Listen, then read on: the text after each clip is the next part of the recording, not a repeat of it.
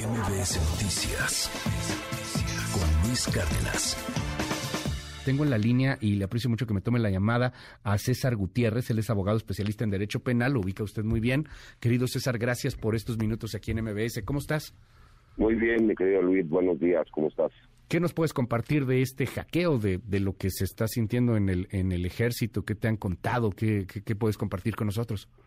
Pues de entrada, eh, que fue cierto, ¿no? Por supuesto, que sí fue desde hace algunos días y que se pudo llevar a cabo porque estaban cambiando los sistemas de seguridad cibernéticos y obviamente pues los hackers que tienen esa capacidad que los seres normales no tenemos ni para prender el celular, pues entendieron que estaba vulnerable los sistemas y pudieron eh, tomar toda esa información. Lo importante es qué tipo de información es la que pudieron haber eh, eh, encontrado, ¿no?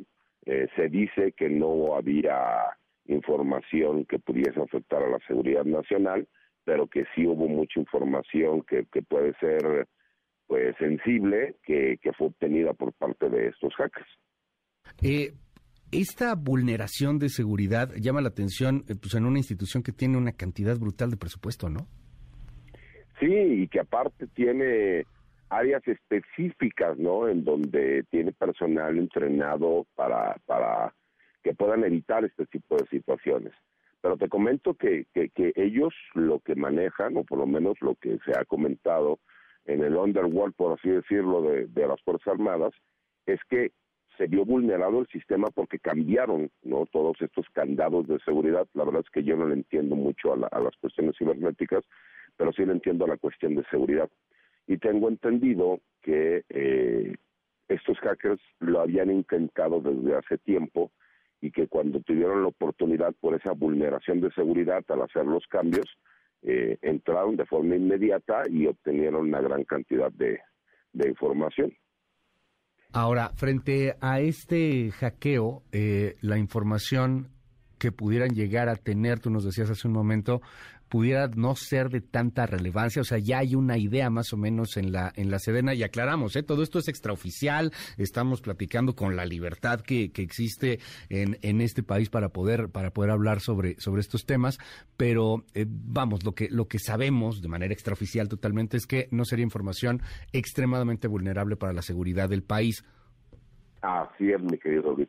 Eso es lo que se comenta, ¿no? En, uh -huh. en Radio Pasillo, por así decirlo. Sí, claro eh, que no es información a lo mejor que, que, que, hubiera podido afectar a la seguridad nacional. La gente dice, bueno, pues es que ¿qué, qué información podría afectar a la seguridad nacional?